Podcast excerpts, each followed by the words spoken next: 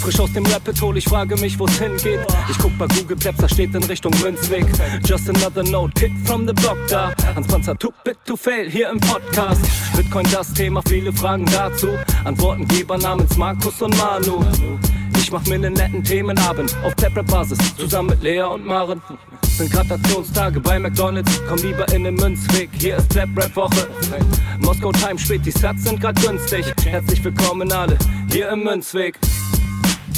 Hier im Münzweg, ja, ja, hier im Münzweg, ja, ja, hier im Münzweg, ah, ah, Orange Pilling. Es ist Pleb Rap Week, Manu Markus haben eingeladen, direkt angenommen. Lassen die uns doch nicht zweimal sagen, was ist Bitcoin eigentlich? Lass es uns zusammen erfahren. Leas offene Fragen, er hat von To Bit und Maren. In der Münzgasse wird klar, worum es um Bitcoin geht. Es sind die Individuen und was sie bewegt. Alles freiwillig für uns selber ausgewählt. Freiwillig den Pfad verändert, weg von diesem Fiat-Weg. Im Münzweg ist unergründlich der Weg das Ziel. Scheinbar endlos und kurvig, Flussverlauf vom Nil. Das Wissensangebot mittlerweile unendlich viel. Nur du löst das Oracle-Problem, denn du machst Bitcoin real. Pierce in einem Netzwerk, bleibst together strong. Synergie, Kettenreaktion wie atomare Bomben. Meine Revolution, um friedliches Geld zu bekommen. Viele Münzwege führen zum Glück dezentral gewonnen.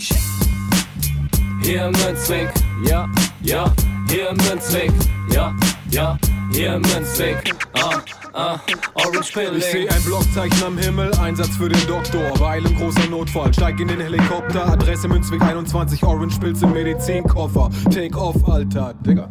Digga, Beat. Hallo und herzlich willkommen zur 84. Ausgabe Münzweg der Bitcoin Podcast. Ich bin's wieder Markus und an meiner Seite wie immer ist der Manu. Hi. Hallihallo, hallöle.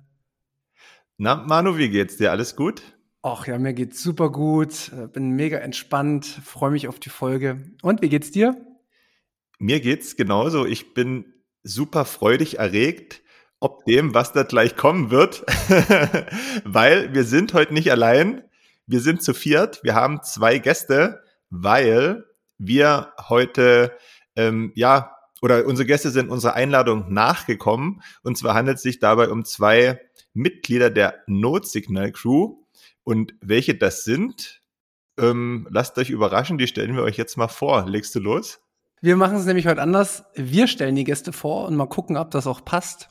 Ich möchte auf der oder ganz herzlich begrüßen Thorsten, für mich das absolute Technikass unter den Notsignal-Jungs, äh, mein absoluter äh, Favorite Podcast. Also ich höre mir eigentlich jeden von ihm an, weil ich finde, er kann technische Aspekte von Bitcoin sehr, sehr, sehr gut darstellen. Ich möchte nicht unter, er hat auch ganz andere viele Fähigkeiten in anderen Bereichen, was Bitcoin angeht, aber das ist speziell das, was ich äh, besonders an Thorsten mag. Und vor allen Dingen, jetzt kommt die ruhige, sachliche und einfache Darstellung.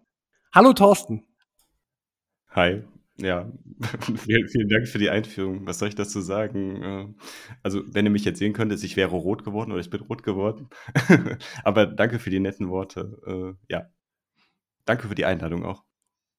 Ja, und Markus, würdest du mal unseren zweiten Gast vorstellen? Das mache ich sehr gern. Ich wusste jetzt natürlich nicht, dass wir in so große Lobeshymnen ausschweifen, aber ich versuche es dir gleich zu tun. Und zwar ähm, habe ich die Ehre, den Chris vorzustellen, der nicht nur Mitglied der Notsignal Crew ist, sondern auch vielen als Bitcoin-Bibliothekar bekannt ist. Mich freut's immer wieder, wenn ich ähm, Chris in irgendeinem Podcast höre, weil ich finde, dass Chris eine der beruhigendsten Stimmen im Bitcoin-Space hat und mich das immer super runterbringt, wenn ich Chris zuhören kann und gleichzeitig immer viele spannende, aktuelle und auch ja inhaltsreiche Informationen von ihm mit, mitbekomme. In diesem Sinne, Chris, hallo, schön, dass du bei uns bist. Danke, Markus. Vielen Dank für die, für die Begrüßung. Ich hoffe, eure Zuhörer schlafen nicht ein, wenn ich rede. Freut mich. Dankeschön. Danke, danke. Nee, einschlafen würde ich nicht sagen. Auf gar keinen Fall, Chris. Ähm, wir brauchen, bevor wir jetzt weitergehen, noch die Blockzeit. Die brauchen wir auf jeden Fall und die müssen immer die Gäste bei uns vorbringen. Hast du die, Chris? Ansonsten kann ich, kann ich das schnell machen. Äh, Ja, Thorsten, ich dachte, du machst das. Ah ja, natürlich. ich bin nicht vorbereitet. Äh, genau, der, wie du es gerade schon gesagt hast, natürlich äh, hat man hier, habe ich hier meine eigene Note und ich habe hier auch meinen eigenen selbstgebauten äh, äh BTC-Ticker, worauf ich das jetzt hier gerade ablese. Äh, wir haben die 782180. Einspruch. Vielleicht ist es auch die 6. Ich kann das von hier aus nicht lesen, ob es eine 6 oder eine 8 ist. nee, es ist die 782181. Würde ich auch so sehen. Ja, dann hat sich das bei mir noch nicht aktualisiert. Kurzer äh, Fun Fact zu dem Ding, das aktualisiert sich nur alle drei Minuten. Also, Schwierig. also der, die Anzeige aktualisiert sich nur alle drei Minuten. Aber danke für den Test. Danke für den Test. Nee, gut, haben wir das schon mal geklärt? Kommen wir rein in die Folge, würde ich sagen. Ähm, wir sind ja hier beim Münzweg und Münzweg für alle Zuhörer, stellt euch das einfach so vor, wir sitzen auf der Couch, und wir haben jetzt richtig Lust, über Bitcoin und ein bestimmtes Thema zu sprechen und euch mitzunehmen. Setzt euch hin, entspannt euch, nehmt euch ein Bierchen und lauscht uns. Ja, Markus, wie gehen wir vor? Wie immer, wie jede Folge? Ich würde sagen, ja, also total ohne Plan. dafür haben wir heute die richtigen Gäste dabei, die ja eigentlich dafür bekannt sind, immer sehr gut bis ins kleinste Detail vorbereitet zu sein. Aber wir haben heute gesagt, heute ist nichts mit Vorbereitung. Heute wird Freestyle gesprochen und das machen wir jetzt auch so. Genau, und da, äh, ihr kennt ja ein bisschen unser Format, ihr habt bestimmt schon einmal reingehört. Wir fangen immer am Anfang an, etwas zu beleuchten, was uns die Woche in Verbindung mit Bitcoin ja, beschäftigt hat. Und Chris, an dich die Frage, was hat dich denn so die Woche beschäftigt? Mich hat die Bankenwelt beschäftigt. Wir haben munter in Leipzig gefeiert und waren auf dem Podcast Summit was ich sehr genossen habe. Vielen Dank nochmal an alle und Shoutout an alle Teilnehmer der, des äh, Summits und auch des, der Party. Ja, und währenddessen ähm, ist die Credit Suisse hops gegangen oder fast hops gegangen, musste gebailoutet werden. Und das hat mich beschäftigt. Habe ich versucht irgendwie zu verstehen, was da passiert ist. Und ähm, was mich ganz besonders daran beschäftigt hat, ist, dass ähm, diejenigen, die in die Credit Suisse ähm, investiert haben, einfach über Nacht mal enteignet wurden. Das fand ich spannend. dass, das, dass das geht und dass es einfach keinen so richtig interessiert, ne? Ja. Also so, so richtig war es ja auch kein Bailout, ne, in dem Sinne, weil es ja mhm. eigentlich kein staatlicher, staatlicher Eingriff, also jetzt zumindest kein, es hat kein Staat Geld in die Credit Suisse gestopft, sondern es gab ja quasi, also Dekret ist vielleicht die falsche Bezeichnung, aber es gab ja eine Ansage von der zentralen Finanzaufsicht der Schweiz und die haben gesagt, ja, die UBS übernimmt jetzt die Credit Suisse für, was war das irgendwie für 300 Milliarden oder? 2 Milliarden, genau. 300? Ob, nee, nee, 2 Milliarden. Zwei äh, Milliarden, Übernahme, genau. genau. Und freitags, der letzte äh, offizielle Börsenkurs war dann umgerechnet, hatte die Credit Suisse, glaube ich, noch einen Wert von 8 Milliarden.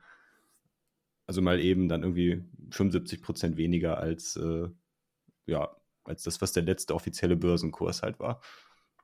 Das fand ich interessant. Und äh, mal eine Frage zurück an euch. Äh, wie seht ihr das? Äh, hat das, äh, hat das der, der Finanzmarktplatz Schweiz, hat der dadurch äh, stark gelitten aus eurer Sicht? Also hat das einen Einfluss langfristig für euch oder wie seht ihr das? Die Schweiz ist jetzt nicht mehr das, was sie mal vorgegeben haben zu sein.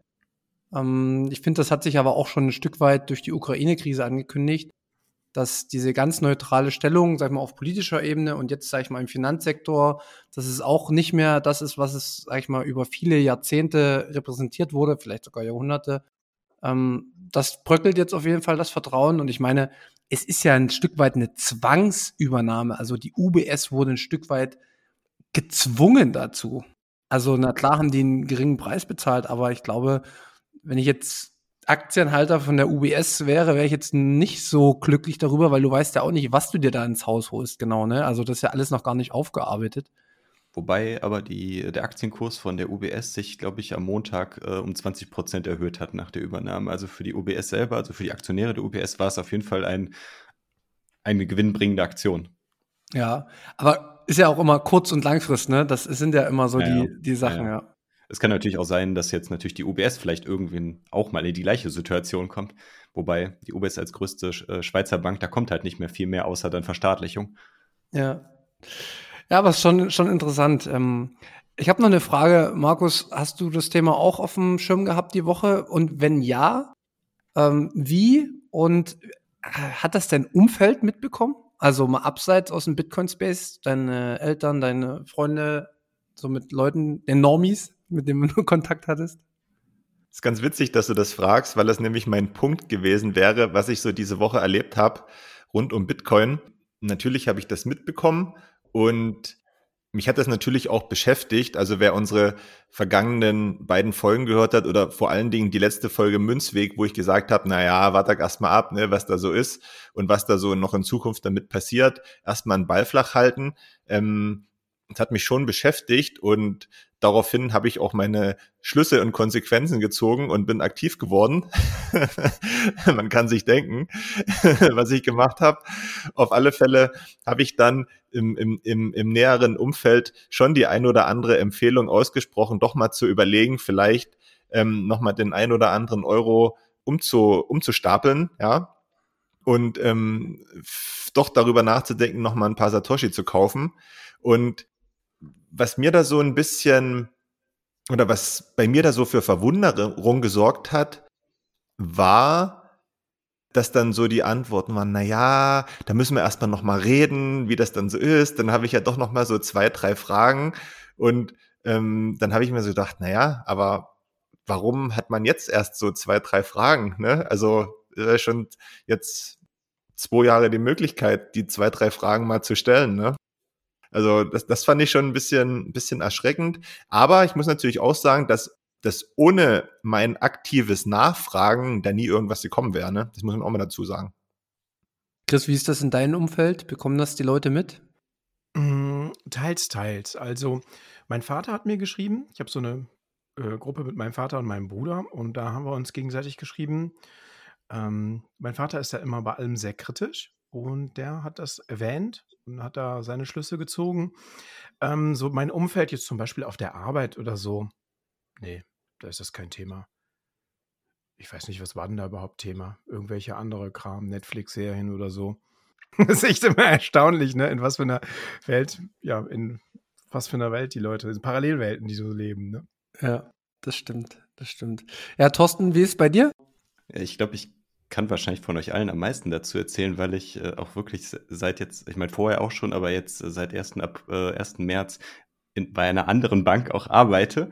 Und äh, es gab diese Woche dann auch sogar, äh, also kann, kann ich glaube ich auch erzählen, auch eine so ein, ein, eine Sondersitzung vom Vorstand bezüglich dieser Situation, wo das dann evaluiert wurde, ob dann halt dann auch gegenüber dem Vorstand äh, kommuniziert wurde, haben wir denn irgendwelche Anteile an Credit Suisse, UBS oder sonst, oder sind wir mit denen irgendwie verbandelt, dass das in irgendeiner Auswirkung einen äh, Einfluss auf das Unternehmen oder ob, ob das Portfolio, keine Ahnung, was dann halt hat.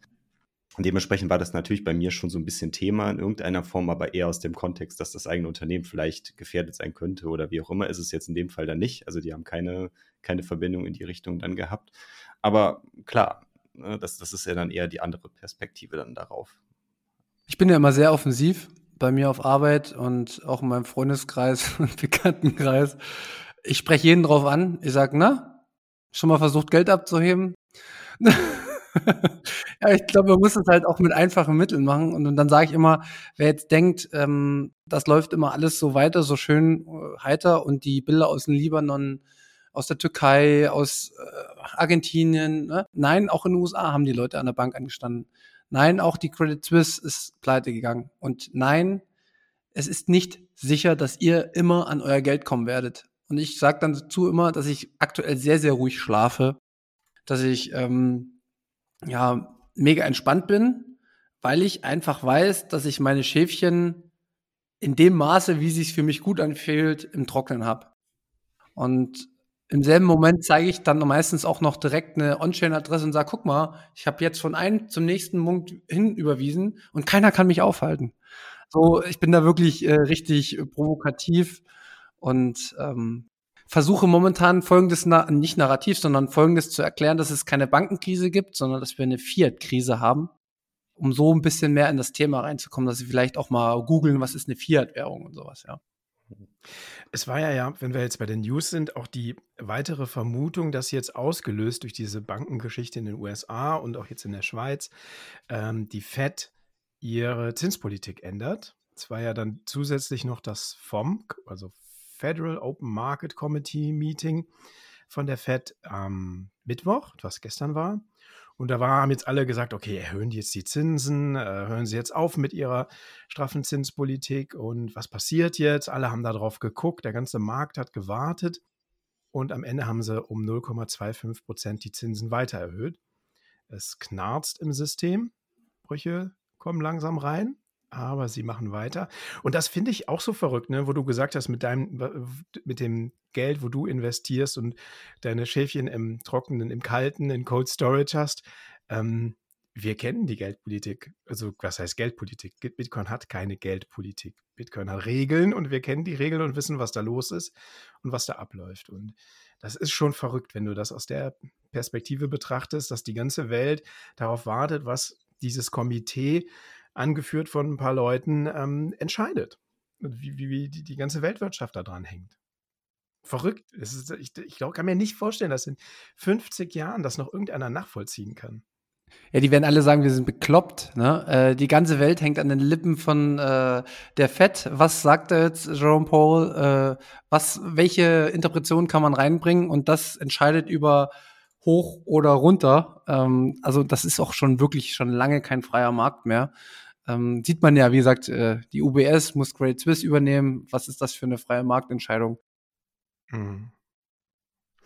Dann interessante News fand ich auch noch, wenn ich kurz einhaken darf, nochmal, dass das White House ähm, ein, äh, was, die haben so, so ein Statement, so ein PDF abgegeben. Was war das nochmal? Irgendein äh, das habe ich auch gelesen. Politik oder was war das? Ich habe es auf jeden Fall sofort runtergeladen und reingeguckt. da sind zwar, ich, irgendeiner hat das gezählt, wie viel mal sie den Euro erwähnt haben, wie viel mal sie den Dollar erwähnt haben und wie oft sie den Bitcoin erwähnt haben. Den haben sie am meisten erwähnt und den L-langen Abschnitt erklärt, was Bitcoin ist und genau, was das jetzt bedeutet. Und am Ende, um am Ende zu sagen, der Bitcoin hat, es stellt keine Gefahr dar für den US-Dollar. Genau, ja. Aber dafür haben sie sehr, sehr viel Zeit aufgewandt, äh, das zu erklären und äh, 20 Seiten, ja. Habt ihr davon auch mitbekommen, Markus? Thorsten? No. Ich guck mal gerade. Wie hieß das denn nochmal? Also ich habe es auch nicht mitbekommen, aber äh, der, derweil Chris nachguckt, ähm, gab es nicht auch so eine Zusammenkunft zwischen Russland und China, die dann irgendwie festgelegt haben, dass oh, die ja. den äh, Yuan oh, ja. da irgendwie in Lateinamerika, Afrika, Asien äh, so ein bisschen als die Währung ähm, behandeln wollen, die da maßgebend sein soll, ähm, weil da könnte man ja wahrscheinlich auch daraus spinnen dann am Ende, dass das für, für, für den Dollar jetzt nicht äh, super entspannt abläuft, oder? Also da werden sich ja auch wieder Folgeerscheinungen daraus ergeben. Ja, absolut. Ja. Äh, Ende des Petrodollars, Fragezeichen, kann man da gut in den Raum schmeißen, ne? wenn dann der Handel zwischen Russland und China dann in Yuan abgebildet wird und nicht mehr in, also der Ölhandel oder der Gashandel, dass das dann in Yuan und nicht mehr in Dollar abgewickelt wird. Ne? Also guter Verweis hier wieder auf den Artikel von Alex Gladstein, äh, Petrodollar. Und äh, dass das vielleicht dann auch wieder ein Abgesang auf das, auf das ganze Phänomen halt ist. Wie ist da eure Meinung zu? Ja, also ähm, ich habe mich die Woche gerade mit dem Thema wieder intensiv beschäftigt, weil ich mag Geopolitik ja so total und das ist auch so ein bisschen mein Einstieg in Bitcoin gewesen. Und ich finde ja immer alles, was man, ne, deswegen euer Podcast, kann man gleich nochmal Werbung machen, ne? Äh, Focus on the Signal, not on the Noise. Ich finde halt vieles, was so tagespolitisch passiert, oftmals nur Rauschen. Aber diese Woche waren tatsächlich sehr, sehr viele Signale da. Also man hat ähm, das Signal gehabt, dass die Banken äh, kriseln. Man hat das Signal gehabt, dass die FED sich sehr schwer getan hat und dass die Leute extrem drauf geschaut hat. Und man hat im selben Moment, und das ist ja, also wer sich mit Politik bisschen auskennt, da sind die seltensten Vorfälle Zufälle. Ähm, genau in dem Moment äh, wurde ein Treffen zwischen China und Russland abgehalten und ähm, ich glaube, Xi Jinping hat zu Putin auch gesagt, äh, pass gut auf dich auf, mein Freund, äh, wir haben ja gerade was geschaffen, was es seit 100 Jahren nicht mehr gab und es ist ganz, ganz eindeutig. Ähm, und das will ich auch nochmal den Zuhörern sagen, wer sich mit Bitcoin beschäftigt, der ist so, so nah dran an dem großen Zeitgeschehen. Weil das große, große Spiel, was im Hintergrund gespielt wird, ist, wer hat die Macht über die Währung. Es ist einfach so. Weil das ist der größte Machthebel in jeglicher Politik. Du kannst nichts durchsetzen, wenn du keine Kontrolle über das Geld hast. Und das Interessante ist, dass Bitcoin als, ja, er steht quasi noch auf der Seitenlinie, ja, wenn man das als Spielfeld betrachtet. Aber ich glaube, der ist kurz vor der Einwechslung. ich hoffe nicht. Ich hoffe nicht. Ich hoffe, es dauert noch lange man, man hat Bitcoin jetzt schon sprinten sehen zur Erwärmung, man hat Bitcoin in die Luft hüpfen sehen, man konnte sehen, wie Bitcoin jonglieren kann, wenn man das mal so plastisch darstellen, weil ich glaube, irgendwann kommt der mit, also der ist jetzt schon mit im Spiel. Ich glaube, der wird nur noch ein bisschen tief gehalten, aber das, dass sich alles über den Bitcoin tatsächlich auch entscheidet, das finde ich so krass und dass wir alle, jeder Mensch auf der Welt kann ein Teil davon sein. Das ist Wahnsinn. Also, ich übertreibe natürlich wahrscheinlich ein bisschen viele Leute, aber wenn man es mal runterbricht, nimmt man an einer, also mit seiner Entscheidung nimmt man an etwas teil, was man noch, wo, wozu man noch nie die Chance hatte in der gesamten Menschheitsgeschichte. Du kannst automatisch auf Augenhöhe mit allen mitspielen. Und das ist schon ein sehr interessantes äh, Spielfeld, finde ich. Es gibt keine Hierarchien in Bitcoin. Genau, ja. Hm. Ich habe das mal rausgesucht. Das war der Economic Report of the President. 571 Seiten auf Seite 241 gibt es das Kapitel What are the functions of money? Habe ich überflogen und das geht dann weiter bis ungefähr Seite 200. Bei 278 beginnt ein neues Kapitel und bis dahin geht es um How does Bitcoin work? Crypto Asset Mining as a Risk for, to the Environment. the good old fun is back. Uh, proposed Uses of Distributed Ledger Technology und so weiter. Ja. ja. Denken Sie nicht an Bitcoin. Spannende Bitte. Zeiten auf jeden Fall. Spannende Zeiten. Es ist echt verrückt, ne? Also, weiß ich nicht. Hättest du das irgendwie vor drei Jahren oder so gedacht? Das, es ist einfach verrückt. Ich, die, die, was die letzte Woche, wenn wir jetzt, ist mir gar nicht klar, was da alles passiert ist. Das Treffen mit Putin und Xi Jinping, mit äh, den Banken, denn die Fed mit ihrer Geldpolitik, die muss das auch machen. Die müssen ja den Dollar irgendwie verteidigen, ja? Naja gut, und die Inflation ist ja immer noch da, ne? Ja, die Inflation ist noch da. Mhm. Aber soll ich euch mal was sagen? Die meisten Menschen bekommen davon nichts mit oder machen sich darüber null Gedanken. Das sind wir hier gerade, wie Manu schon gesagt hat, die durch Bitcoin direkt da irgendwie mit der Nase draufgestoßen werden, dann könnte ich mir vorstellen, gibt es noch so ein paar Menschen älteren Semesters, die dann sagen, ah, der Russe jetzt wieder, der macht wieder irgendwas zusammen mit dem Chinesen, ne? ähm, die vielleicht, aber der Rest, die schwimmen einfach, glaube ich, nur nebenher und die Verwunderung wird meines Erachtens groß sein, weil ich nämlich auch ähm, also ich bin absoluter Amateur, ja, aber ich habe manchmal ein gutes Gespür für Sachen und ich glaube, irgendwas ist gerade so ein bisschen am, am Brodeln. Manu hat es auch schon gut geschrieben, am, am Spielfeldrand noch kurz vor der Einwechslung. Ähm, es, könnte, es könnte bald passieren. Okay. Ja, ich will's gar nicht, will gar nicht dran denken. Ich hoffe noch nicht. Aber ich würde sagen, wir haben genügend News abgearbeitet. Ich würde sagen, wir leiten mal so langsam in das Hauptthema der heutigen Folge ein, denn wenn wir hier schon zwar gemütlich auf der Couch sitzen, gibt es doch ein Thema, was uns die letzten Wochen, Monate immer mehr beschäftigt hat. Und zwar ist es das Thema, wie kann man Bitcoin am besten kaufen und welche Grundprinzipien gibt Bitcoin eigentlich vor oder welch, an welche Werte äh, kann man sich da halten, soll man sich da halten? Wir wollen auch so ein bisschen schon durchaus auch Werbung machen für bestimmte Projekte, das ist zumindest mein Ziel. Und ähm, ja, mal so ein bisschen ursprünglich gucken, wo kommen wir her, äh, wo sind wir jetzt und was ist denn doch vielleicht der beste Weg, um Bitcoin zu erwerben. Genau. Chris, du hebst die Hand. Ja, ich heb die Hand. Ich weiß, du hast dich in den vergangenen Wochen, Monaten auch sehr, sehr intensiv äh, in Diskussionen auseinandergesetzt. Führ uns mal rein in das Thema. Ja, ich versuch's mal. Also es geht ja um das Thema KYC, Know Your Customer. Und die Tatsache, dass wir, wenn wir jetzt so handelsüblich Bitcoin kaufen, Bitcoin über eine KYC-Börse kaufen. Das heißt, wir kaufen Bitcoin, indem wir uns irgendwo anmelden, unsere ähm, uns identifizierbar machen, also wir identifizieren uns, unsere Personen verknüpfen unseren Account dann bei dieser Börse mit unserem Namen, mit unserer Identität und bekommen dann vielleicht da ein Wallet. Und da möchte ich noch mal ganz kurz ganz zurück zu den Grundlagen von Bitcoin. Wenn man nämlich ins White Paper schaut, im White Paper beschreibt, umreißt Satoshi ja Bitcoin. Und da gibt es das Kapitel 10, da geht es um Privacy. Und das finde ich eigentlich ganz interessant, wenn man sich das nochmal anschaut. Da macht äh, Satoshi auch eine Grafik. Er stellt nämlich das Privacy Model von Traditional Finance vor. Da ist, da ist das so, dass du, ähm, du hast die Public, also die, die Öffentlichkeit, und du hast deine, deine Bank, deine Trusted Third Party.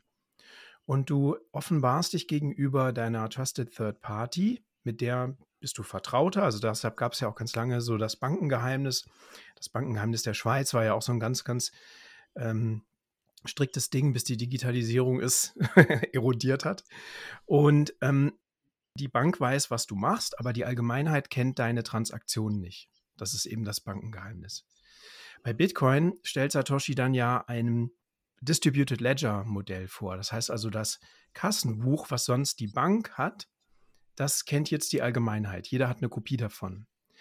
Und trotzdem gibt es da eine Privacy. Also eigentlich ist das, ne, wenn, wenn jetzt äh, jeder weiß, wer du bist und wem, wer, was dein Wallet ist, dann ist es eben klar, was du für Transaktionen machst. Und das ist so ein bisschen das Fatale an KYC. Bei Bitcoin hast du ein Schlüsselpaar, ein Private Key und ein Public Key. Und über den Public Key kann man nachvollziehen, was du für Transaktionen machst. Wenn man weiß, dieser Public Key, der gehört zu deiner Identität, dann weiß man, wohin du überweist, von welchem Wallet, wenn man da auch noch den Eigentümer kennt, von welchem Wallet bekommst du Geld. Und das weiß nicht nur, ähm, das wisst nicht nur ihr, sondern das weiß, wissen alle weil eben Bitcoin ein Open Ledger ist. Und das ist eben der wesentliche Unterschied. Ne? Und Satoshi stellt das Privacy-Modell so vor, dass du eben einen, ähm, eine Trennlinie machst zwischen dem Private Key und deinem äh, Public Key. Also der Private Key, den kennst du. Den Public Key, da weiß keiner, zu wem der gehört, zu welcher Identität. Und deshalb ist, kann Bitcoin halt auch äh, privat sein. Und das ist eigentlich mit KYC gebrochen. Also dieses Modell, was ursprünglich gedacht war für Bitcoin, dem widersprechen alle KYC-Börsen, weil sie es müssen. Gute, sehr, sehr gute Einführung grundsätzlich. Und weil du gerade gesagt hast, es brechen alle grundsätzlich damit.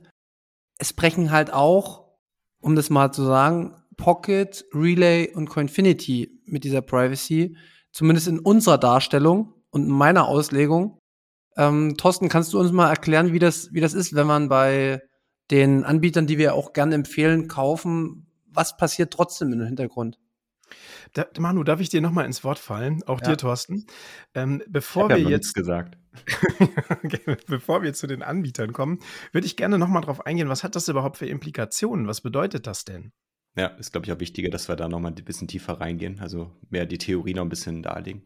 Mach gerne. Also wir haben jetzt ja dargestellt, dass wenn man, wenn man weiß, zu welchem Wallet, zu welchem Public Key ähm, welche Identität gehört, dann kann man zum Beispiel nachvollziehen, das hat ja gesagt, wo deine Transaktionen hingehen.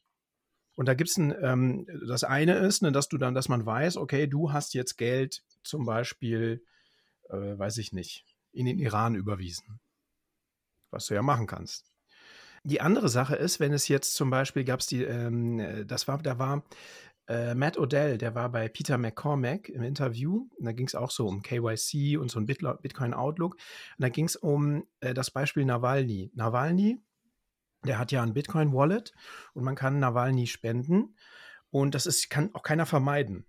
Also das ist, äh, ist halt nicht zensierbar. Du kannst diese Transaktionen machen. Das Verrückte ist aber, dass er eine feste Adresse hat.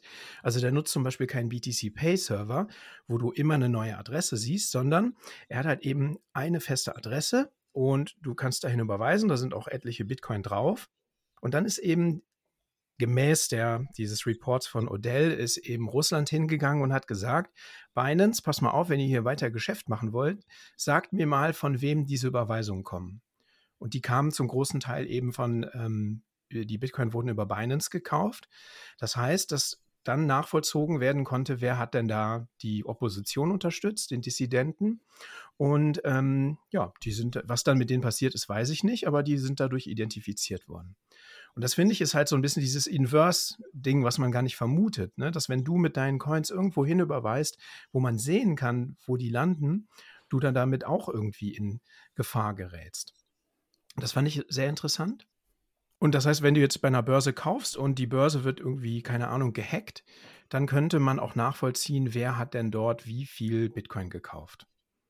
Ja gut, ähm, das Beispiel, was du gerade gesagt hast, das habe ich auch ähm, gehört damals. Ähm, und nichts, nicht umsonst äh, sind wir so unterwegs, mittlerweile wie wir unterwegs sind, sondern das hat alles ja auch seine Gründe. Äh, Thorsten, willst du noch mal weiterführen, jetzt direkt anschließen? kannst gerne damit weitergehen, was du denkst, nicht, dass ich jetzt äh, irgendwie noch wieder was. Alles gut, alles gut. Ich würde gerne noch eine Ergänzung zu dem machen, was Chris gerade gesagt hat, von dem Privacy Model von, äh, was Satoshi Nakamoto quasi in dem White Paper definiert hat. Allein schon der Name von dem White Paper war ja auch äh, Bitcoin a Peer-to-Peer Electronic Cash System. Ähm, das finde ich interessant. Also erstmal Peer-to-Peer, dass wir quasi eine, also eins zu eins ohne die zentrale Komponente von Bitcoin, ohne dass wir auf einen dritten Third Party uns verlassen müssen, dass wir eine Transaktion machen können. Das ist das eine.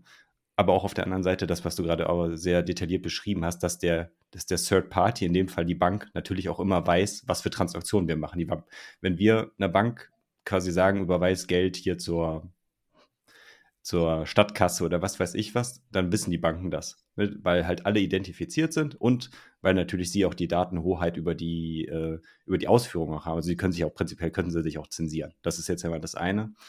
Mm. Und da wird ja einfach die Privatsphäre sichergestellt, dass ich einen Zugang, also der Zugang zu dieser, zu diesem, meinem Konto ist halt über einen Benutzerzugang oder sowas limitiert. Das heißt, da kann theoretisch nur ich und halt meine Third Party und so weiter dann drauf zugreifen. Und bei Bitcoin ist das halt, wie du es gerade äh, gesagt hast, halt eben genau eben nicht so. Aber da haben wir, was, was du eben nicht erwähnt hast, was wichtig ist, wir haben bei den Adressen, wir haben halt Pseudonymität. Wir haben keine Anonymität durch die, durch die Bitcoin-Adresse, sind Pseudonym. Wie du gerade schon gut gesagt hast, wenn jemand weiß, welche Adresse zu welcher Person gehört, dann kann man es nachvollziehen.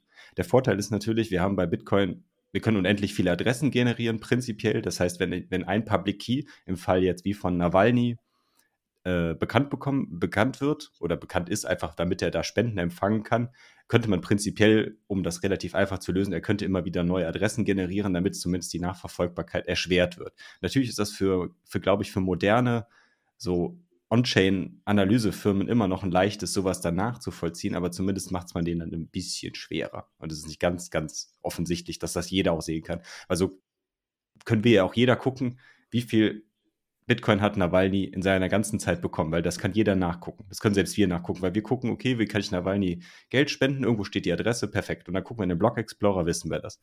Ne? Weil es einfach offensichtlich ist. Mhm. Manu, du hattest eben eine Frage gestellt.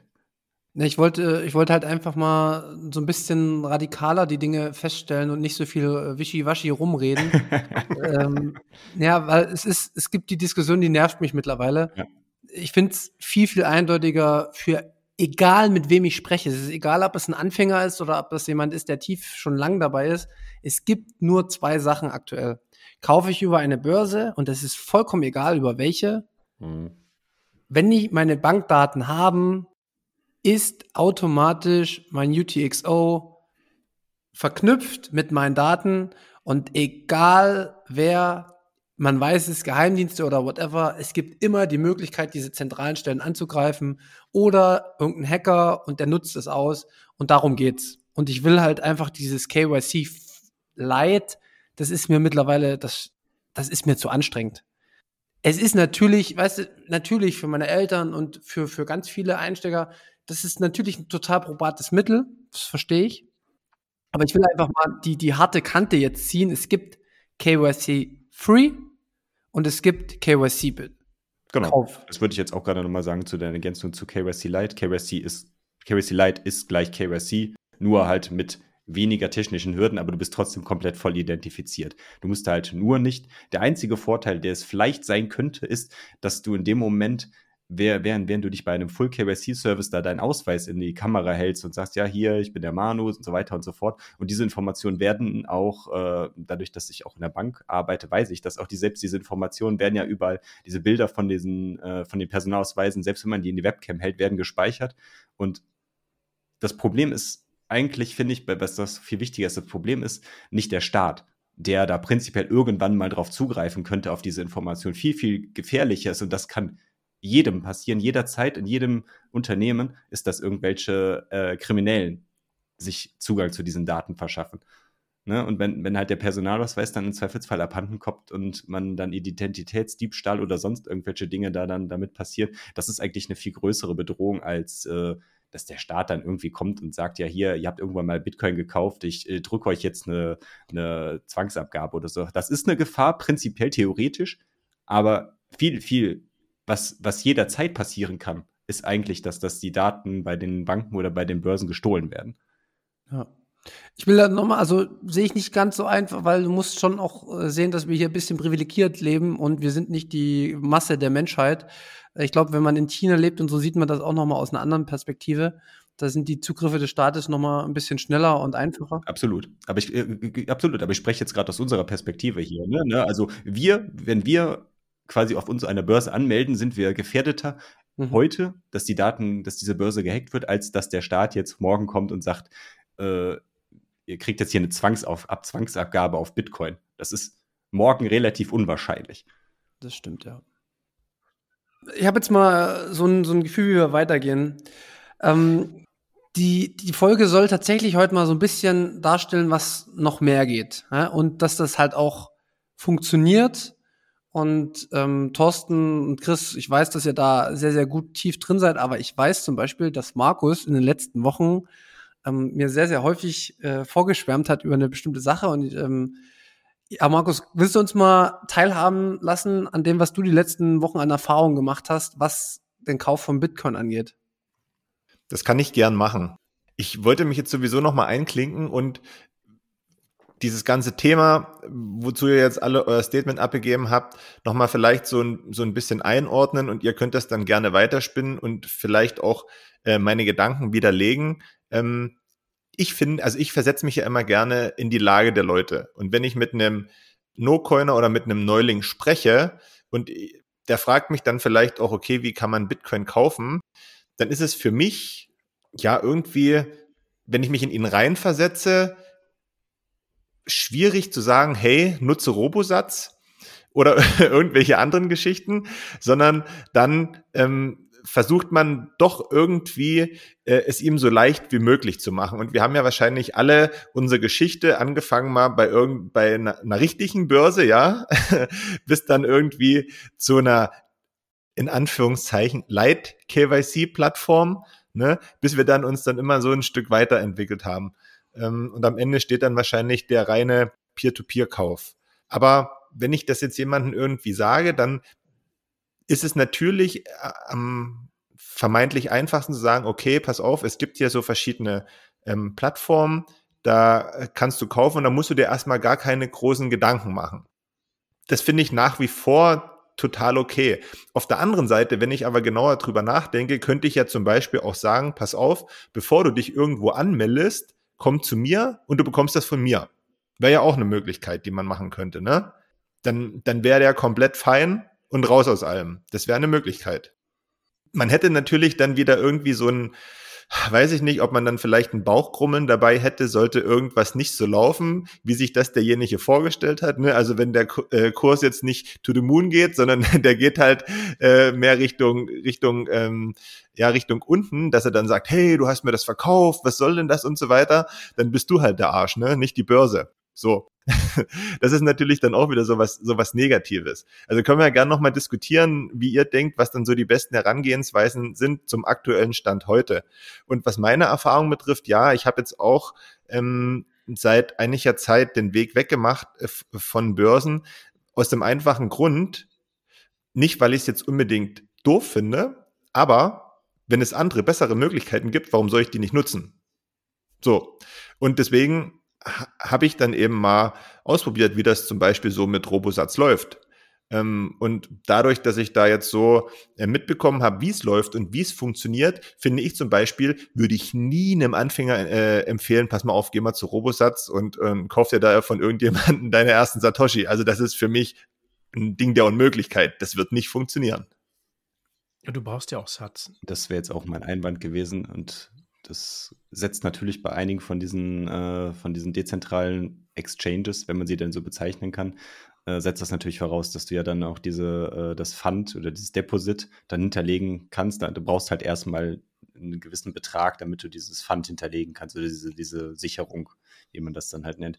Aber deswegen fand ich deinen Ansatz eigentlich, dass wenn, wenn man irgendwie ganz frisch jemand hat, der auch so ein bisschen so an sich an jemanden hält, dass man da vielleicht dann wirklich dann auch mal das, was du vorgeschlagen hast, sagst, hey, komm, ich verkaufe dir mal für 50 Euro in, in, in Bar äh, mal ein paar Satz, schick dir die auch äh, auf eine äh, Non-Custodial Wallet und da hat er quasi dann schon den perfekten Weg eigentlich. Ne? Das ist ja eigentlich so das, das ist ja so schon fast das Endziel von, von No KYC wirklich gegen Cash.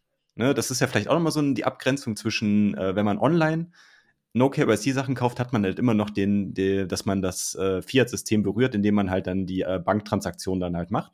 Das ist meines Erachtens auch nochmal, dass man das ein bisschen abgrenzen muss zu wirklich, man trifft sich mit einer Person und gibt ihm 500 Euro in die Hand und der gibt einem dafür den Gegenwert in Bitcoin.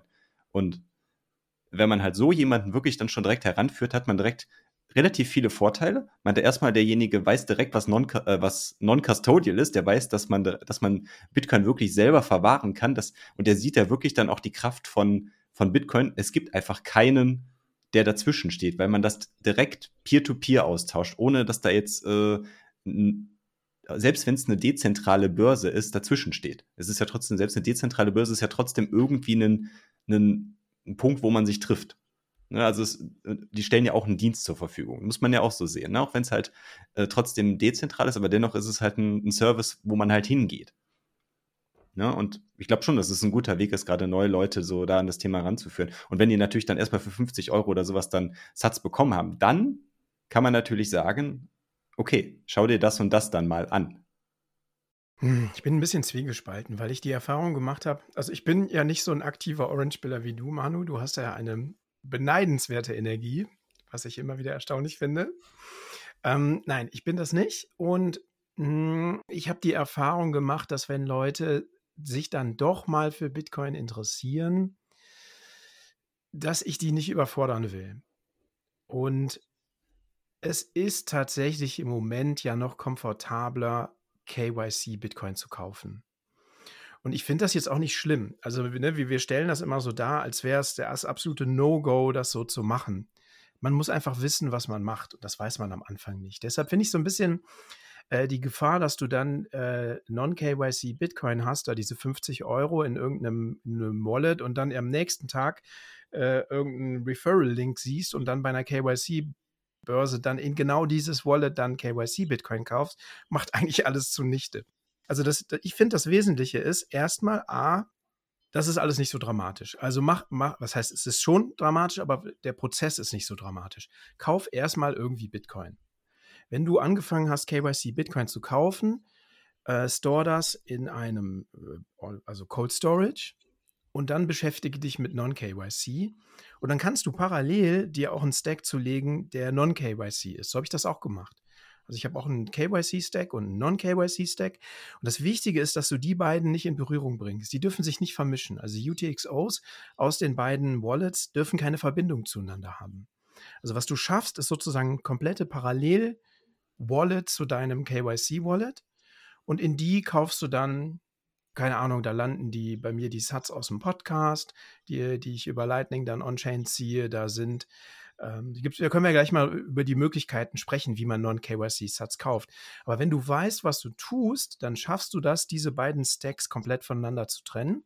Das hält dich ja auch nicht davon ab, irgendwie mal in einem Monat zu sagen, hey, ich kaufe noch mal irgendwie KYC-Sats, weil aus irgendeinem Grund. Und im nächsten Moment zu sagen, okay, ich kaufe jetzt noch mal was oder kriege jetzt noch mal Sats für ähm, Non-KYC. Also mhm. das wäre meine Herangehensweise. Dass, dass man irgendwie lernt, was man tut und das sauber trennt.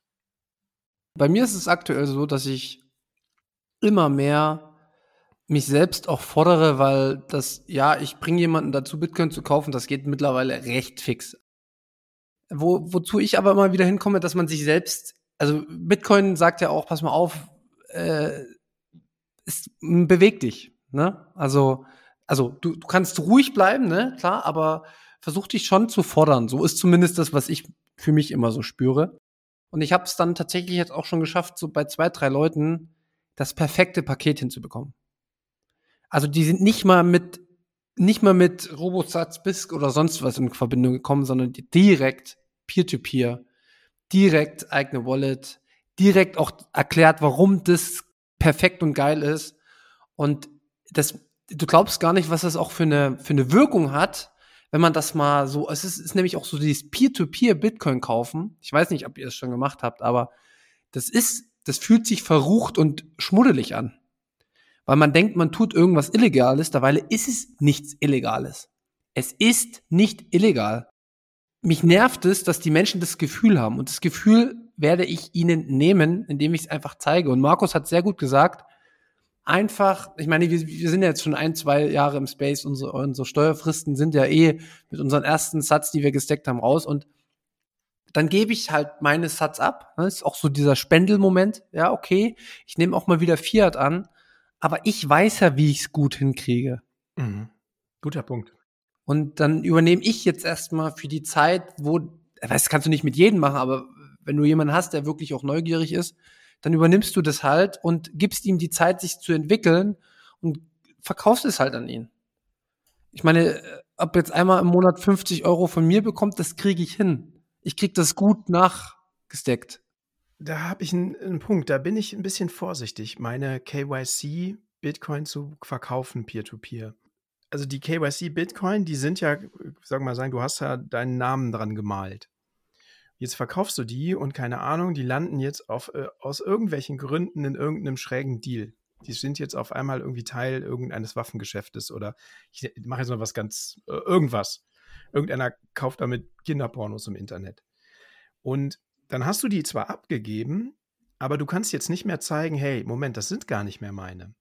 Also eigentlich müsstest du die steuerlich veräußern. Also du musst eigentlich sagen in der Steuererklärung, die, das, was ich damals da, keine Ahnung, wo gekauft habe, bei Bison oder you name it, deiner KYC-Börse, musst du eigentlich offiziell von dir entkoppeln.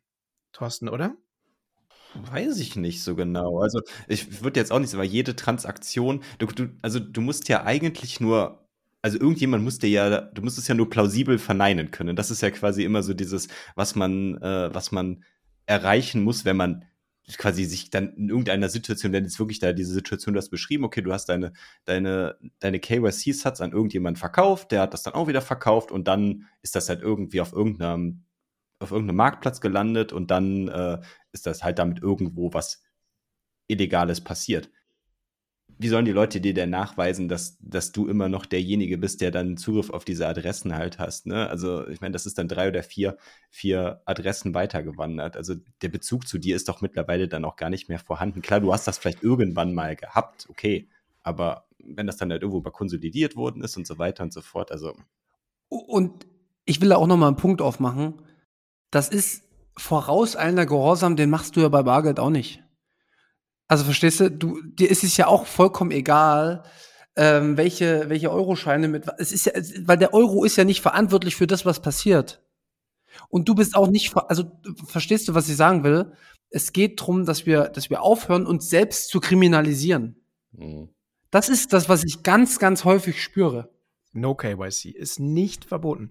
Es gibt diese Diskussionen um Hosted and Unhosted Wallets, diesen totalen Irrsinn, den die EU irgendwie geplant hat, aber das ist nicht, das ist nicht implementiert, das ist nicht real. Darüber brauchen wir auch nicht reden, weil es ist halt äh, eh nur, ist egal.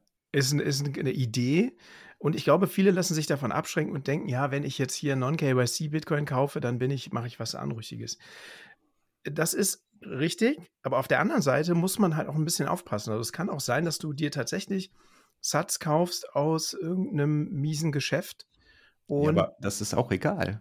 Weil es gibt doch die Situation, du kaufst dir bei, bei BISC oder sowas, wenn, dein, wenn der Verkäufer schon irgendjemand ist, der quasi ein Drogenhändler oder sowas und du kaufst Mhm. ihm dann halt Bitcoins ab. Da kommt die, es gab ja schon mal diese Berichte von irgendwelchen Leuten, wo dann die Kripo dann bei den Leuten vor der Tür stand und gefragt haben, ja, warum haben sie denn, äh, warum haben sie dem denn Geld geschickt? Und wenn du dem halt nachweist, du hast von dem einfach nur Bitcoin gekauft, who cares? Das ist halt, es ist ja eine legale, es ist ja einfach eine legale Transaktion. Du machst dich dadurch ja nicht mitstrafbar, nur weil du irgendjemandem, der illegale Dinge tut, Geld schickst und der gibt dir dafür eine äh, irgendeine Gegenleistung, in dem Sinne, dass er dir Bitcoin verkaufst. Du machst dich dadurch ja nicht mitstrafbar.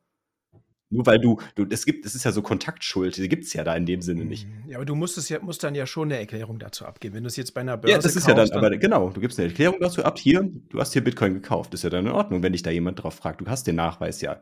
Das ist ja auch ein wichtiger Punkt, finde ich, wenn wir jetzt schon mal bei dem Thema sind, dass No KYC heißt ja nicht, dass es keine Belege gibt. Also bei Cash ist das vielleicht nicht der Fall, aber Mhm. äh, auch ein Hinweis, wann kommt eure Folge am Sonntag, ne? Genau. Gestern ist eine gute Folge von uns rausgekommen, wo wir mit Markus Büsch auch über die Dokumentation von seinem Bitcoin-Stack sprechen, was man halt darüber dokumentieren sollte, selbst wenn man dann halt auch über Neu-KYC-Plattformen Dinge halt kauft, also für seine eigene Dokumentation. Und dafür sind dann natürlich auch genau solche Sachen dann auch gut, wenn man gegen Cash was kauft, dass man das trotzdem vielleicht für sich dokumentiert, okay, da habe ich das für das und das gekauft, dass ich das in irgendeiner Form zumindest nachweisen kann. Weil die Aussage von Markus war in dem Fall, besser, man hat eine eigene Dokumentation über sowas, dass man das gegenüber dann irgend, irgendwelchen Stellen nachweisen kann, wenn man denn aufgefordert wird, als dass man gar nichts hat. Und die müssen dir dann erstmal nachweisen, dass das, was du da geschrieben hast, nicht der Wahrheit entspricht. Mhm. Aber es ist tatsächlich, also es ist tatsächlich jetzt nicht ganz so. Es kann Situationen geben, wo du dich erklären musst. Das müsstest du, wenn du jetzt über eine Börse gekauft hast, nicht. Dann sagst du, ich habe das hier gekauft, da ist mein Beleg, sprechen Sie mit der Börse, alles gut. Hm. Was mir aber noch mal, ich bin da wahrscheinlich, ja, ich bin ein bisschen Bitcoin-Opfer mittlerweile. Ähm, ne, man, man muss es ja mal so sagen, dass selbst wenn der Staat Geld, Bitcoin, Autos, whatever, aus illegalen Geschäften erwirbt, was macht er? Er gibt es wieder zum Verkauf. Nichts bleibt beim Staat, außer vielleicht Drogen, die verbrannt werden. Der Rest wird versteigert. Du kannst Bitcoin vom Staat kaufen, die aus den schlimmsten Straftaten raus entstanden sind.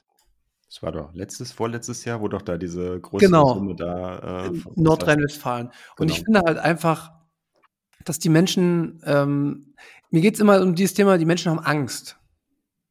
Die Menschen haben Angst, etwas falsch zu machen.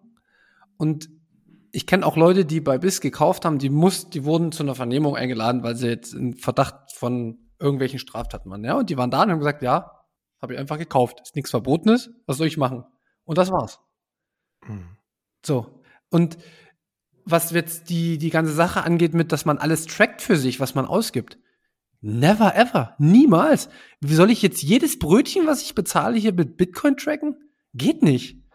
Wenn du jetzt natürlich eine Riesenausgabe hast, die ein Haus oder sowas, keine Ahnung, wer, wer, wer seine Bitcoin für ein Haus ausgeben würde, aber kann ja sein, ähm, dann mag das sein, aber ansonsten für das, für, also wenn ich jetzt mir ein Bier kaufe, einen Kaffee oder ein Brötchen, ich track das nicht.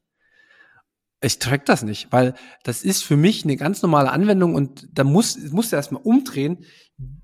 Das muss ja mir erstmal dann jemand nachweisen, dass ich das Brötchen nicht gegessen habe.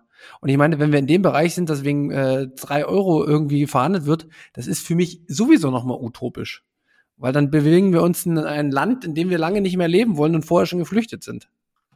Wir sind jetzt super tief schon fortgeschritten und das passt auch gut zu meiner Frage. Ich möchte trotzdem noch mal ein paar Minuten zurückgehen.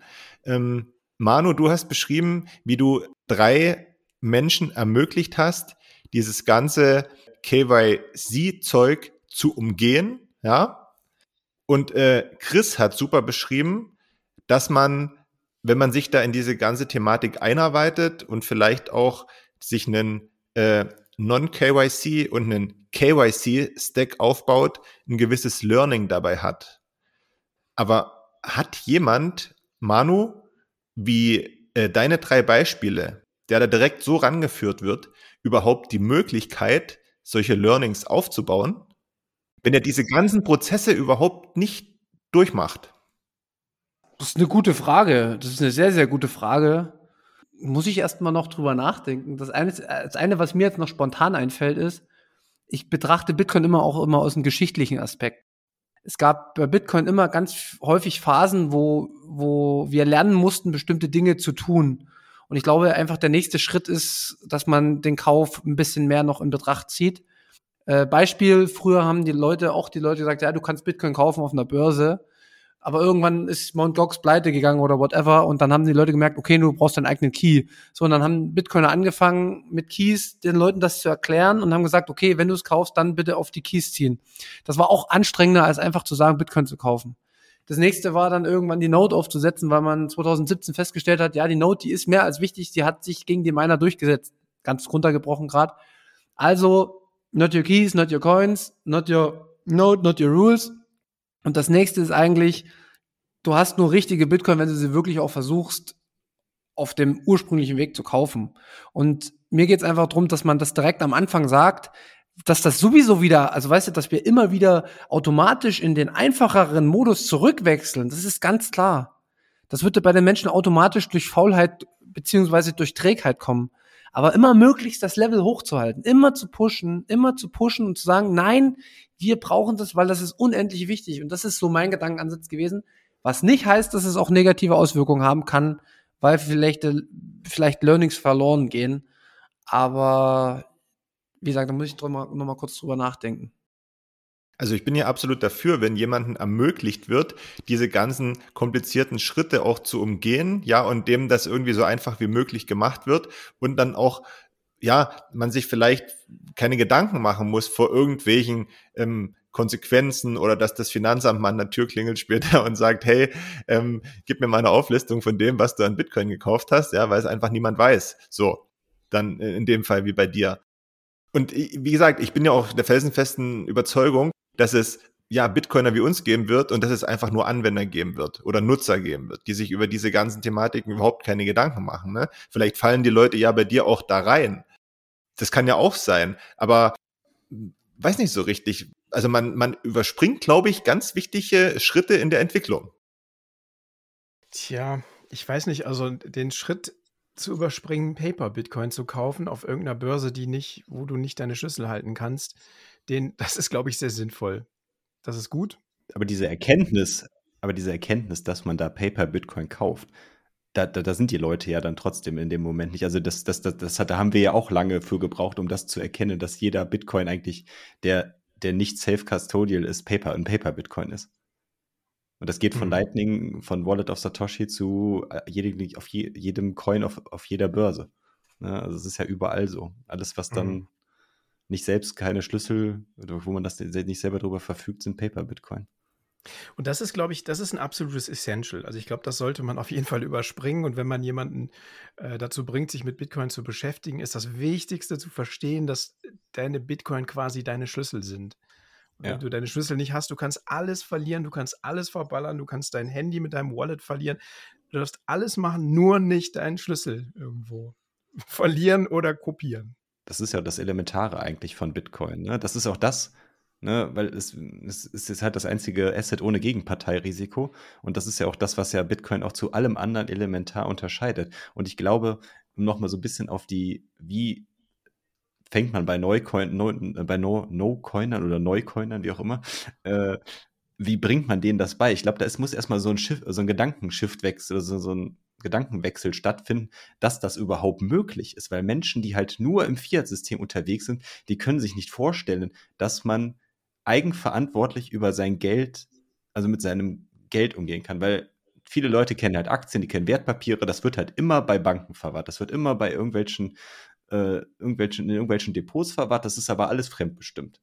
Das, das, da hast du keine eigene Verantwortung drüber. Aber dass das einfach möglich ist, das können sich halt viele Leute einfach nicht vorstellen. Und ich hatte jetzt auch, äh, kann ich auch noch ein bisschen was zu erzählen. Ich hatte heute ein sehr interessantes Gespräch.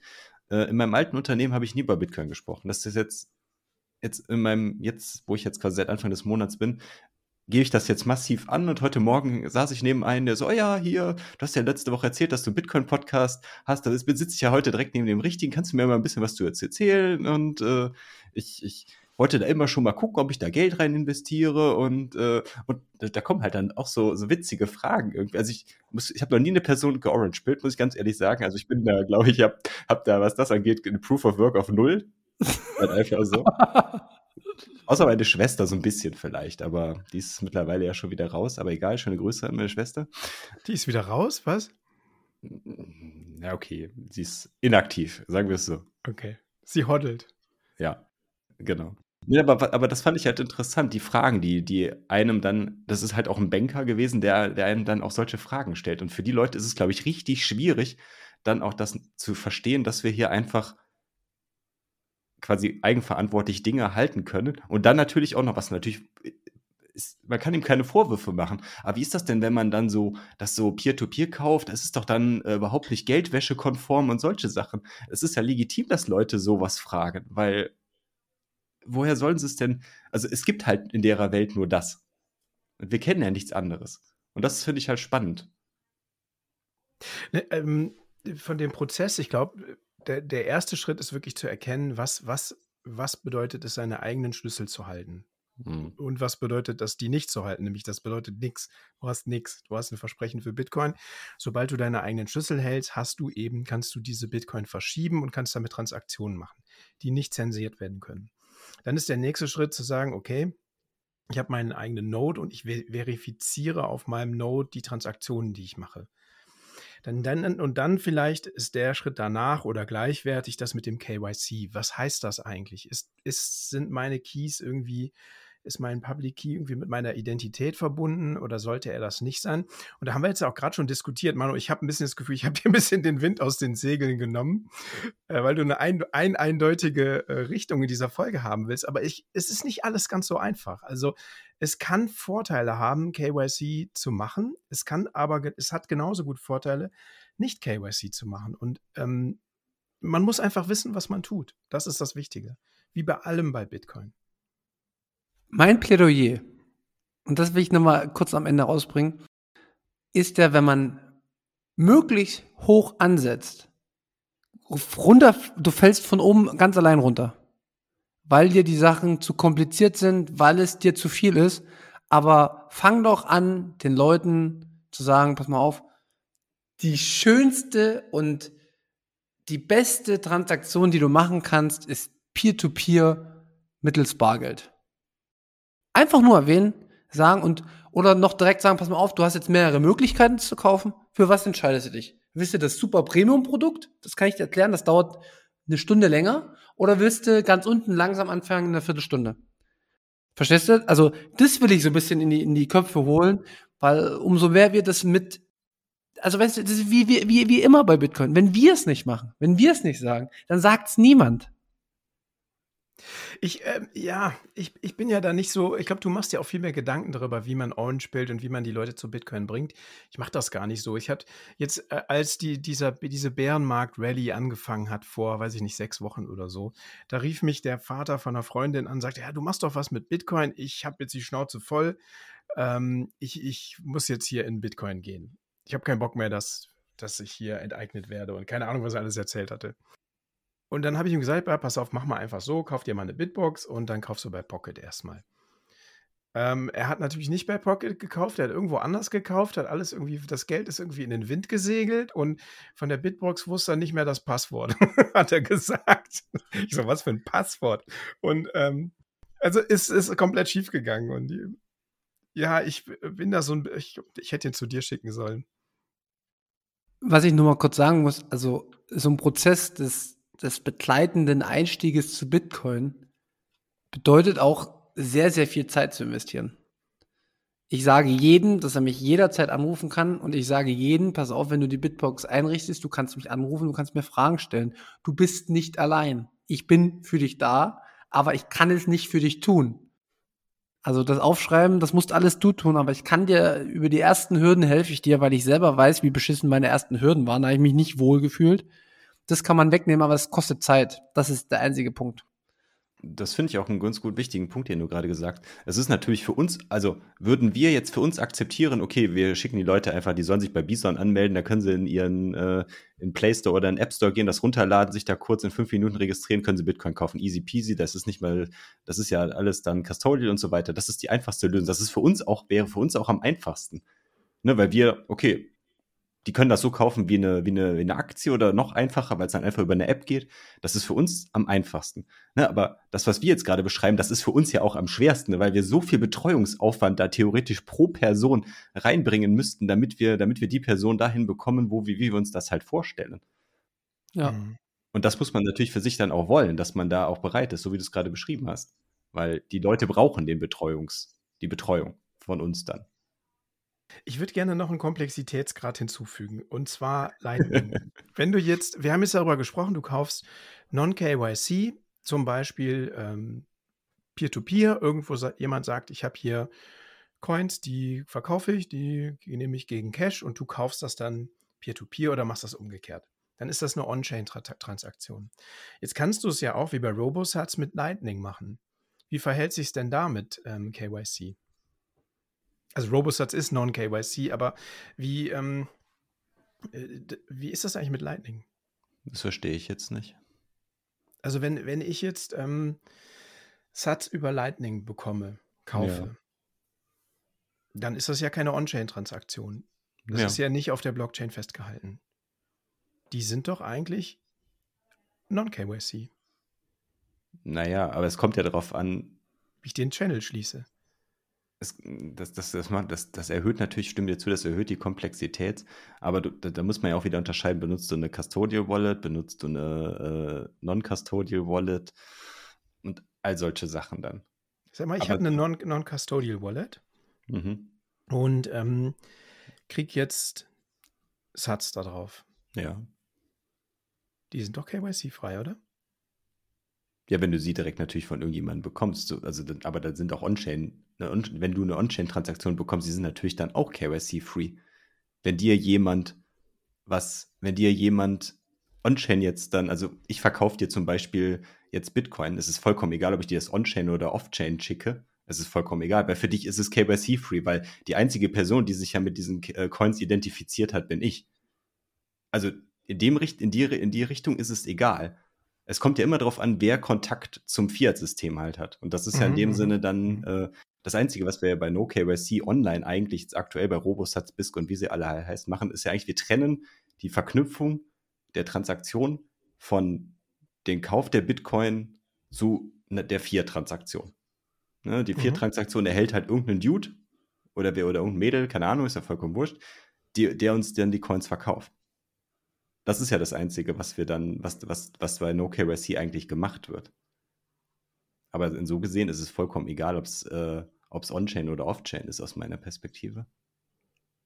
Aber selbst, also wenn ich jetzt von dir eine On-Chain-Transaktion bekäme mit KYC-Sets, dann könnte man ja sagen, okay, das waren die Sets, die in der letzten Instanz gehörten, die dem Thorsten. Die ja. sind jetzt auf dem und dem Wallet gelandet, was bei mir nicht mit meiner Identität verknüpft ist, aber ich hätte dann äh, Sats, die zu Thorsten gehörten. Korrekt. Auch wenn das jetzt rechtlich quasi ähm, keine Rolle spielt, aber theoretisch kann man es nachvollziehen. Ja, theoretisch schon. Aber das Witzige ist ja auch, du, könnt, du, du, könntest dir zum Beispiel auch spätestens dann könntest du dir auch schon, selbst wenn du dir deine, die UTXOs, die auf deiner Adresse landen sind, self, self-hosted oder, äh, oder non-custodial auf eine andere Adresse von dir schickst, für On-Chain sieht es gleich aus. Irgendjemand oder irgendeine andere Adresse liegen diese UTXOs. Ob sie dir von dir kontrolliert werden oder von mir in dem Fall, das weiß auch keiner. Ne, also es sieht auf der, auf der Chain sieht es genau gleich aus. Aber es sind eigentlich immer, sind sie noch mit deiner Identität verbunden. Ja, nur, aber da müsste ja eine Riesenermittlung dahinter sein.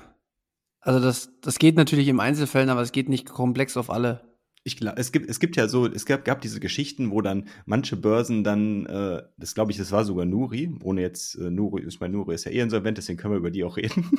Aber da war es zum Beispiel so, dass da Leute, der ihre Konto gekündigt wurde, weil sie quasi, glaube ich, entweder, also sie haben die Coins abgezogen und haben das dann in eine CoinJoin-Transaktion reingegeben und dann hat Nuri gesagt, ja, du hast da irgendwas Illegales gemacht, was natürlich schwachsinnig ist oder was auch immer da die Begründung war aus dem Grunde wegen Geldwäsche oder sowas machen wir dir erst dein Konto dicht. Mhm. Ne, also das, das wird natürlich auch nur bis zu einem gewissen, bis zu einem gewissen Grad nachverfolgt. Also wie, wie viele Transakt Folgetransaktionen werden gemacht. Thorsten, ich will dich jetzt aber offen nochmal festnageln. Sorry, sorry, ich muss mal reinspringen. Ich muss, ich will den, ich lasse den Thorsten jetzt nicht von der Angel, der hat die Frage nicht beantwortet. Wenn, wenn, Nee, Chris, wir müssen aber langsam, wir müssen langsam zu Ende kommen, weil unser Browser hat gar nicht mehr so lange Zeit und unser Limit ist gleich abgelaufen. Deswegen müssen wir so langsam Richtung Ende schippern. Ähm, aber ich bin mir sicher, du wolltest jetzt das Lightning und so, aber ich, ich würde sagen. Ja, genau, ich wollte auf Lightning noch, genau. Ja, wir, wir, wir belassen es erstmal dabei, weil es war schon sehr, sehr komplex, finde ich, und eine sehr, sehr gute, ähm, intensive Auseinandersetzung mit dem Thema. Hm, ich würde jetzt nur zum Abschluss nochmal, Markus, du warst die ganze Zeit so ein bisschen, bisschen an der Seitenlinie, hast äh, zugelauscht, hast du bisschen dir auch nochmal deine Meinung gebildet.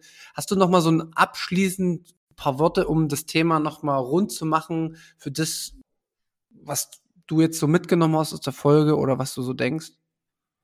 Ich finde, man kann das Thema gar nicht so richtig rund machen, weil jeder, der jetzt die Folge gehört hat, der muss für sich selbst entscheiden, welchen Weg er gehen möchte und äh, wo er denkt, an welchen Weg er sich gerade befindet. Also auf dem Münzweg ja sowieso, aber äh, welchen Abzweig er nehmen möchte. Und das können wir ja nicht tun. Ne? Also du, klar, wir können ja dann immer sagen, hier, äh, tu dies, tu das, das ist, das wäre vermeintlich das Beste für dich. Aber er kann ja zum Beispiel auch sagen, nein, Manu, ich möchte jetzt nicht dir 50 Euro geben und du schickst mir Satz dafür, sondern ich möchte diesen Weg gehen, den du gegangen bist. Und ich lasse jetzt mal Bison weg, ja, und, und fange direkt mit Pocket an, weil ich einfach mal miterleben will, wie das alles funktioniert und mich da so ein Stück weit einarbeiten in die ganze Thematik. Ne?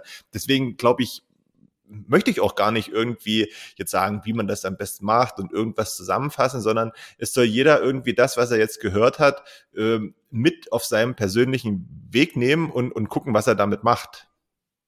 Ja, Thorsten, was ist dein äh, äh, Abschlussstatement zu dem Thema? Habe ich mir gerade ehrlich gesagt auch Gedanken drüber gemacht. Ich würde gerne zwei, zwei Sachen noch dazu erwähnen. Also wer sich zu dem Thema noch weiter informieren möchte, kann ich zwei Quellen empfehlen, beziehungsweise eine Quelle und noch ein, ein Event, was dieses Jahr zu dem Kontext auch stattfinden wird. Das ist äh, zum einen auch der Grund, warum ich mich mit dem Thema tiefer beschäftigt war. Das war das Gespräch mit Orange Mike, beziehungsweise seinen YouTube-Kanal, beziehungsweise seine Webseite trustbtc.org. Da gibt's, der beschäftigt sich ja primär mit Privacy und da ist natürlich das Thema No KYC auch, äh, spielt bei ihm auch eine starke Rolle. Das ist das eine. Also da schaut euch den Kanal oder die Information von ihm gerne mal an. Das zweite ist, im August wird es von ihm auch ein Event in Plochingen geben, was sich auch das um das Thema Privacy und auch, da wird auch ein Teil No KYC unter anderem sein, wird da halt viel drüber gesprochen. Da bin ich auch vor Ort und werde da halt dann auch zu dem Thema was erzählen, so wie ich es jetzt auch in den letzten Jahren auch schon mal gemacht habe. Das heißt, wer da Interesse dran hat, ich glaube, der Verkauf der Karten ist da jetzt irgendwie auch schon gestartet. Also wer da Bock hat, sich da auch mal mit Leuten, mit anderen Leuten auszutauschen, der, für den ist das vielleicht ganz spannend. Ja, danke. Werden wir drunter verlinken auf jeden Fall. Ähm, und kann ich auch empfehlen, ich hatte jetzt auch ein Gespräch in München mit äh, Orange Mike und da sind wir auch in viele Themen rein. Der wird bestimmt auch mal bei uns zu Gast sein, wenn wir dann soweit sind. Genau. Aber jetzt nochmal, Chris, rund uns doch nochmal die Folge ab. Ja, also ich plädiere dafür, wenn man auf Twitter irgendwas zu KYC sagt, dann kriegt man oft so ein bisschen ähm, kopfschüttelnde Reaktionen. So, ja, äh, äh, also die Leute fühlen sich angegriffen, weil ich denke mal, die meisten aus dem Space, die haben KYC-Sats gekauft oder der größte Teil des Stacks ist KYC.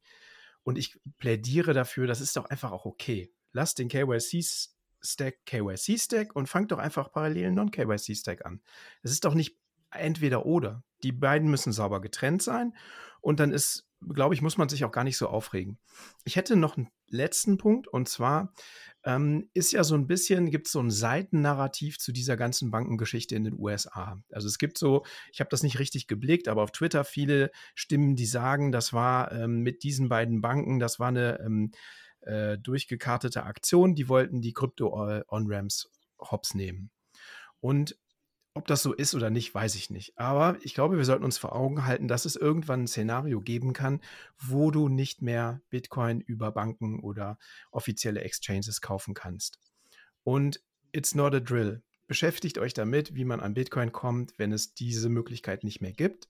Und guckt, wie kann man eigentlich Bitcoin peer-to-peer -peer handeln. Das ist mein Abschlussstatement.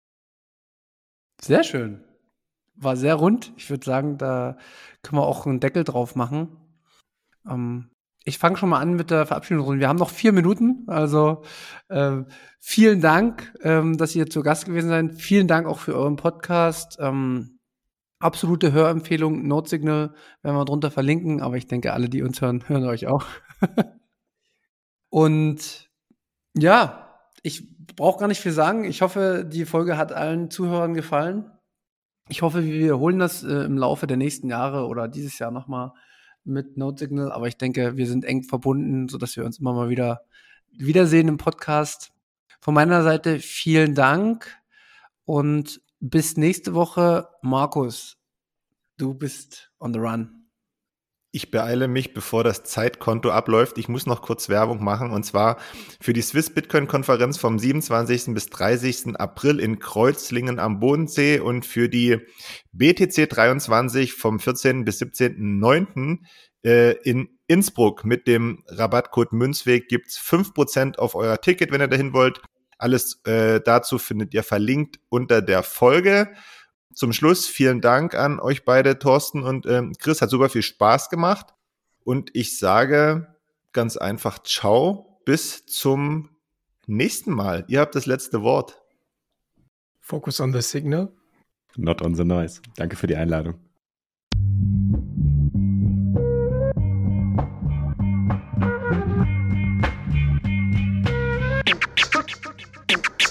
Ja, frisch aus dem Rapid Hole, ich frage mich, wo's hingeht.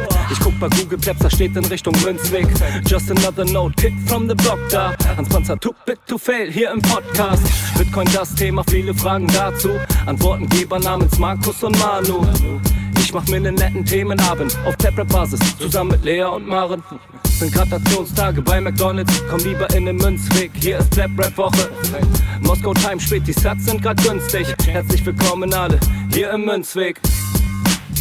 Hier im Münzweg, ja, ja, hier im Münzweg, ja, ja, hier im Münzweg, ah, ah, Orange Pilling. Es ist Pleb, Rap, Weed, Manu, Markus haben eingeladen, direkt angenommen, lassen die uns doch nicht zweimal sagen, was ist Bitcoin eigentlich? Lass es uns zusammen erfahren, Leas offene Fragen, er hat von Tubit und Maren. In der Münzgasse wird klar, worum es um Bitcoin geht, es sind die Individuen und was sie bewegt. Alles freiwillig für uns selber ausgewählt, freiwillig den Pfad verändert, weg von diesem Fiat-Weg. Im Münzweg ist unergründlich der Weg das Ziel, scheinbar endlos und kurvig, Flussverlauf von mir. Das Wissensangebot mittlerweile unendlich viel, nur du löst das Oracle-Problem, denn du machst Bitcoin real. Peers in einem Netzwerk, bleibst together strong, Synergie, Kettenreaktion wie atomare Bomben, meine Revolution, um friedliches Geld zu bekommen. Viele Münzwege führen zum Glück dezentral gewonnen.